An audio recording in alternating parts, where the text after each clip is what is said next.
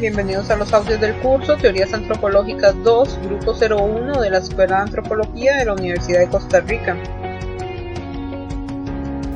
En esta ocasión vamos a discutir la publicación de Luis Guillermo Lumbreras eh, titulada Child y la tesis de la revolución urbana, la experiencia central andina. Esto, este trabajo se publicó en 1988 en un libro este, que se desarrolló eh, a partir de un coloquio de Gordon Child. Empecemos viendo que eh, la, bueno, el autor eh, inicia comentando sobre los procesos que dan forma al cambio social y cómo estos van a ser producto de la maduración de las contradicciones en la infraestructura, que posteriormente también van a influir en transformaciones de la superestructura. Para esto vamos viendo que eh, la propuesta que desarrolla Lumbreras va a partir tanto de planteamientos de, Gordon Child como de Marx para ir describiendo todo esto que él eh, denomina el proceso revolucionario. Em, por lo tanto, vamos viendo que en la página 350, este cambio social eh, que nos comenta Lumbreras no surge de la conciencia individual, sino que es un proceso que inicia por la maduración de las eh, contradicciones entre las fuerzas de producción y las relaciones sociales de producción es decir, es un proceso que inicia en la infraestructura. A esto también va sumando las ideas de Child, eh, sobre el cambio social del neolítico, el cambio social que va desde el neolítico hasta la, edad de bronce, para lo cual él va enlistando una serie de cambios eh, que se van a producir em, posterior a esta transición de eh, la barbarie neolítica a la civilización de bronce. Em, noten que la, lista que él va realizando desde la página 350 hasta la 351 em, lo que en esta lista lo que echa, eh, perdón, lo que Lumbreras hace es describir los indicadores arqueológicos que eh, piensa se pueden estudiar para em, para estos eh, cambios de lo que sería el neolítico a la barbarie o para lo que sería también el el, caso de estudio que él quiere desarrollar, que sería el, imperio inca. Vemos que estos puntos del 1 al 9 son ideas que originalmente fueron planteadas por Child, mientras que los puntos eh, de, la, de la A al C son la síntesis de estos indicadores eh, o tal vez los que Lumbreras considera indicadores claves para eh, discutir el caso Inca. Por lo tanto, eh, vemos eh, que estos tres ejes de interés, eh, bueno, en primer lugar, el A nos señala que o nos refiere a una especialización tecnológica, es decir, el surgimiento de especialistas en la producción de bienes. Y como consecuencia de la surge el punto B, que sería la división social de clases, en donde cada individuo va a cumplir roles distintos en la producción de los bienes. Por último tenemos el punto C que refiere al surgimiento de la ciudad, la cual eh, posee una extensión espacial superior a la aldea. Y en esta pues van a habitar eh, lo que sería la nueva clase social y aquí en, la ciudad eh, se desarrolla la producción de bienes especializados. Acá vamos notando el interés, o más bien vamos notando cómo se distancia eh, lumbreras de otras teorías como la historia cultural o el, el neoevolucionismo, también la misma ecología cultural, em, inclusive podríamos decir la, eh, también de la arqueología procesual, ya que el autor nos comenta que los cambios sociales no fueron ocasionados por innovaciones tecnológicas, ni presiones demográficas o factores externos que podemos interpretar también estos factores externos como eh, factores ambientales. Y si nos movemos a la página 352, aquí Lumbreras nos dice que estos cambios eh, sociales son producto de la maduración del modo de producción, que en el caso de la revolución neolítica eh, fueron producto de la maduración de las prácticas de domesticación animal y vegetal. Es decir, son producto de la maduración de las fuerzas productivas. Ahora vemos, eh, ahora veamos eh, que esta nueva forma de dominar el entorno natural mediante las fuerzas eh, productivas va a estar acompañado también de nuevas formas de relacionarse socialmente, lo cual va a conducir a conflictos entre las fuerzas de producción y las relaciones de producción. Entonces esta maduración del modo de producción va a generar conflictos que solo podrán resolverse mediante la apertura de un periodo de revolución social. Lumbreras eh, propone que para entender estas revoluciones sociales se debe primero estudiar la infraestructura, pues eh, él plantea que es preciso estudiar la transformación, la transformación material de las condiciones económicas de la producción. Y por lo tanto acabamos viendo eh, algunas aclaraciones que Lumbreras hace respecto a la propuesta de Child eh, respecto a su mala a la mala interpretación que se ha hecho de la propuesta de Child eh, sobre el énfasis de los cambios tecnológicos como, como causas del cambio social. Pero recuerden que él menciona em, o él es partidario de que el cambio social, el, peso del cambio social no se puede atribuir a las innovaciones tecnológicas, sino a lo que podríamos em, a lo que podríamos llamar la maduración del eh, modo de producción. Por lo tanto, vamos viendo analogías respecto al modelo de Child em, y cómo lo va caracterizando en este eh, periodo que él va describiendo como barbarie neolítica y su descomposición. Eh, vemos que este periodo se, se caracterizó por lo que sería la domesticación de plantas y animales. Y si continuamos en la página 353, vemos que él describe las condiciones ecológicas del área andina peruana y vemos que esto es con el propósito de visualizar los recursos naturales explotados. Es decir, em, para poder comprender la dominación de la naturaleza eh, visto desde las prácticas de domesticación. Además observen que esta eh, caracterización ecológica acompañada de una discusión de explotación de recursos naturales lo va a hacer desde un enfoque diacrónico. Pues recuerden que Lumbreras está interesado en discutir el cambio de las sociedades neolíticas barbáricas a sociedades, a civilizaciones incas. Bueno, esto sí, seguimos las palabras que utiliza Lumbreras en esta publicación. Entonces, vamos viendo que se dan incrementos de población, eh, varias aldeas eh, se localizan cerca de los centros proveedores de alimentos, también se da las edificaciones públicas a modo de templos, vemos una mayor sedentarización y viviendas con materiales más permanentes, también nos habla de domesticación de plantas y animales, eh, un mayor desarrollo textil en general y también comenta sobre incrementos de, eh, de los contactos interregionales. Pero continuamos en las páginas 354 y también en las 355 en general. Aquí vemos eh, que él continúa esa discusión diacrónica sobre el desarrollo de este periodo em, que él denomina barbarie este, neolítica. Y si continuamos en la página 356, acá vemos la, que las nuevas maneras en, las, en que las personas dominan el ambiente eh, y por lo tanto en las nuevas maneras de producir se vuelven cada vez más complejas y demandan la generación de nuevos cargos, para los cuales no todos van a estar capacitados.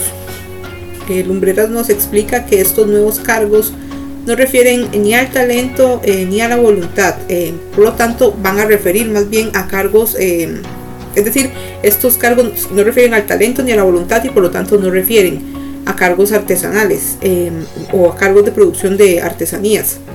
Por el contrario, estos cargos que nos, el Lumbrera nos menciona, estos nuevos cargos van a referir a o van a estar relacionados con especializaciones que son indispensables para la producción de bienes y la reproducción social.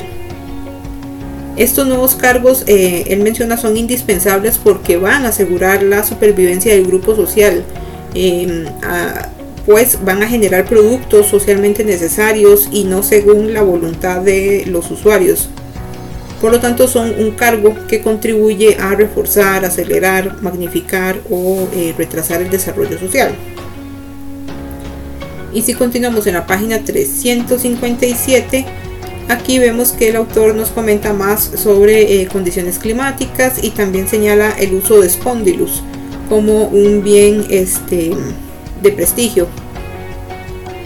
Pero movámonos a la página 358 y aquí continuamos viendo que esta eh, concha, el muyu o muyu, tuvo usos eh, rituales para la predicción climática de sequías y de lluvias. Em, también vemos que eh, para obtener estas conchas se debían implementar redes de intercambio a larga distancia, lo cual va a superar a las redes tradicionales de intercambio de carácter a nivel doméstico o comunal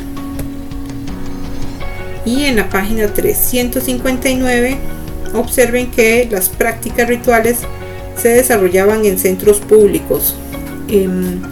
Em, al respecto, Lumbreras va a comentar el caso de Chavín de Guantar, eh, aunque también él menciona que se dieron otros centros rituales que fueron de carácter supracomunal. El autor explica que el rol de los sacerdotes en, estos centros eh, rituales se impuso debido a su eh, éxito en las predicciones climáticas, en las cuales fueron de gran valor para las actividades agrícolas. Por lo tanto, vamos viendo que las predicciones climáticas fueron de interés para la población, ya que em, hay un carácter supralocal de estos centros, más bien el carácter supralocal de estos centros va a indicar eh, cooperación entre diferentes aldeas. Por lo tanto, vemos la importancia de estas eh, predicciones y de eh, las personas que se encargaban de hacer estas predicciones. Em, también observen que este nuevo cargo o especialización en la producción, en la predicción, perdón, climática, va a dividir a los grupos sociales en dos clases. Los que se van a dedicar a la producción de bienes consumibles y artesanales y los que se dedican a prepararse y entrenarse en la producción de recursos de vida diferentes. Es decir, eh, eh, aquí él nos está hablando de los especialistas, en este caso en particular especialistas a nivel de este, eh, rituales. Por lo tanto, acá este, vemos esa maduración del modo de producción en donde las fuerzas productivas van a entrar en conflicto con las relaciones de producción Recuerden em, los puntos que Lumbreras eh, había señalado al inicio en la página 351. Vamos a devolvernos.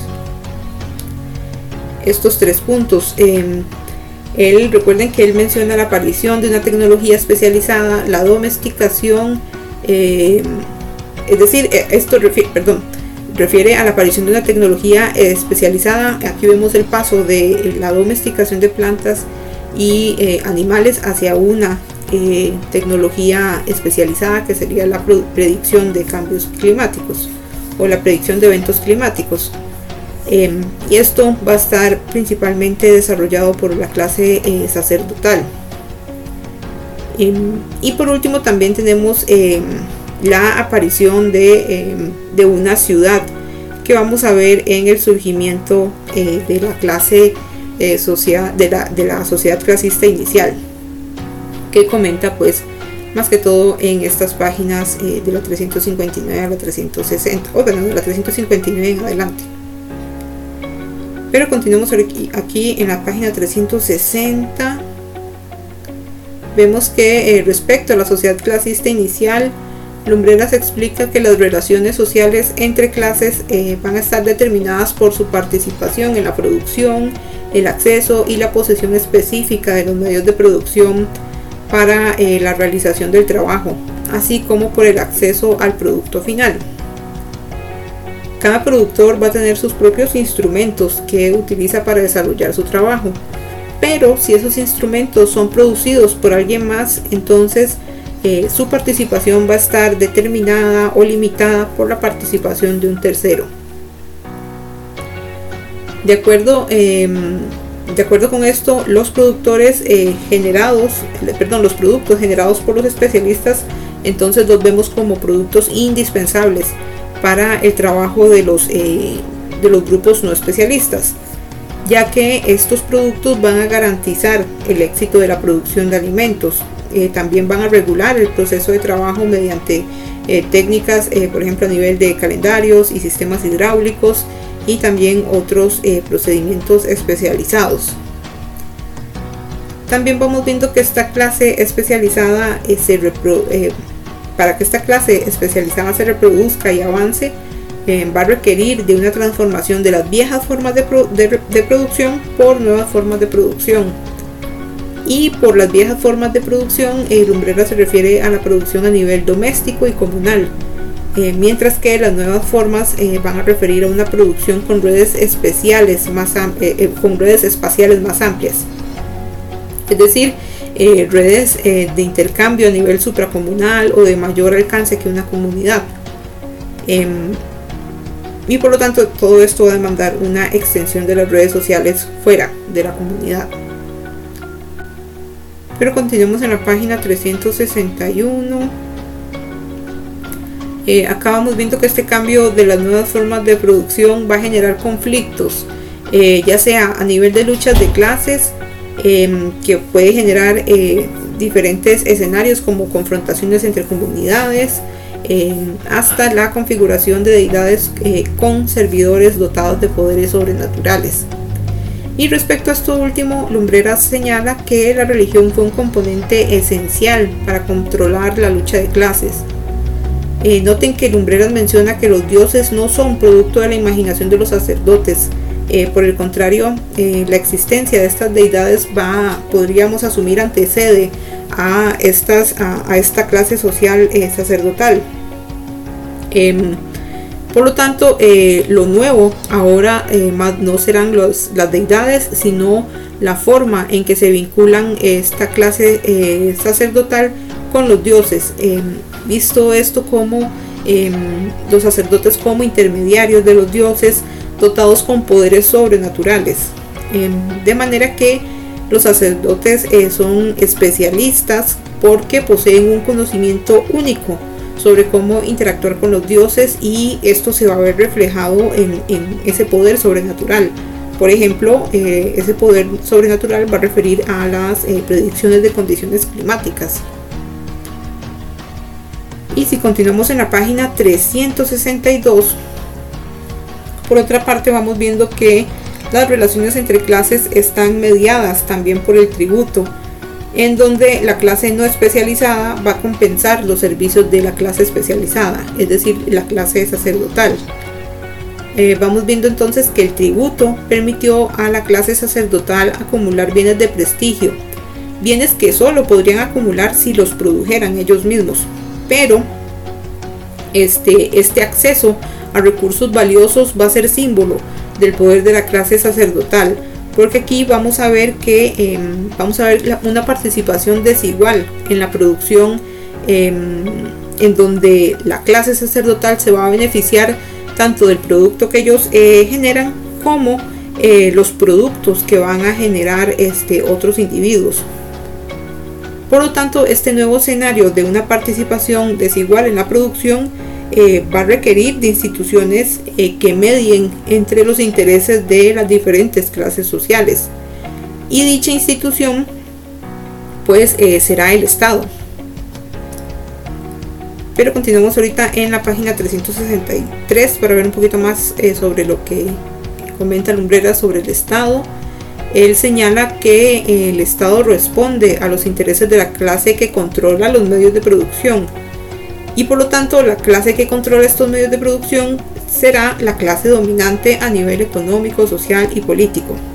Recuerden que esta clase eh, sacerdotal eh, va a determinar la producción, eh, otros tipos de producción, la producción, por ejemplo, a nivel de principalmente alimentos, porque la producción de alimentos va a depender de las, por ejemplo, de las predicciones climáticas que ellos hagan o estas eh, personas hagan. De manera que la clase especialista eh, se, va a convertir en la clase dominante, ya que la producción eh, de esta, como les mencionaba, va a depender de este, los productos que genere esta clase sacerdotal. Productos que son, no son consumibles. Em, el ascenso de la clase especializada al poder Vemos que también se acompañó de un incremento en la violencia institucionalizada em, en prácticas religiosas que van a legitimar el poder de la clase eh, de esta clase especializada. Pero continuemos en la página 364. Aquí entonces vamos viendo la formación de las eh, que la formación de las ciudades no fue producto de las de las explosiones, perdón, demográficas, sino eh, de la revolución social. Es decir, es producto del surgimiento de nuevos cargos que posteriormente se convertirían en una clase social dominante. Y estos nuevos cargos surgen por em, nuevas em, demandas de las fuerzas eh, productivas. Em, también vamos viendo que los espacios geográficos en donde residía la clase dominante eh, se convertirán ahora en eh, ciudades, ya que la producción de los especialistas no va a depender completamente de los recursos naturales, de manera que em, la producción puede realizarse en las propias áreas de residencia. Em, también vamos viendo que la formación de las ciudades, eh, por lo tanto, se acompañó de una vida sedentaria, nucleación, y la conversión de las residencias por áreas de trabajo. Estas ciudades fueron habitadas por los especialistas y alrededor de las ciudades se mantuvieron las aldeas pobladas por campesinos dedicados a la agricultura que sí dependían de, este, de los recursos naturales. Por último tenemos esta sección de las conclusiones donde Lumbreras va a sintetizar las principales ideas del, cambio social. Em, y eh, finalmente en la página 365 aquí vemos que en general eh, podemos apreciar que el cambio social es un punto de quiebre en donde las contradicciones en la infraestructura se intensificaron em, y en el caso andino la solución a estas contradicciones fue el surgimiento de una clase especializada que legitimó su poder mediante el ámbito ritual, en donde el producto que estas eh, personas generaban fue indispensable para cualquier otro tipo de producción en las sociedades andinas em, y esto terminó resultando en el surgimiento de una sociedad clasista inicial eh, o como Child lo llamaría el inicio de la revolución urbana. Con esto finalizo el análisis de la lectura. Quiero recordarles el uso de las horas consulta mediante el correo electrónico institucional o cualquier otro medio que gusten para enviarnos sus dudas y consultas respecto a los contenidos del curso. Antes de finalizar, quiero mencionar que los créditos de la música de fondo son del sitio web bensound.com. Hasta pronto.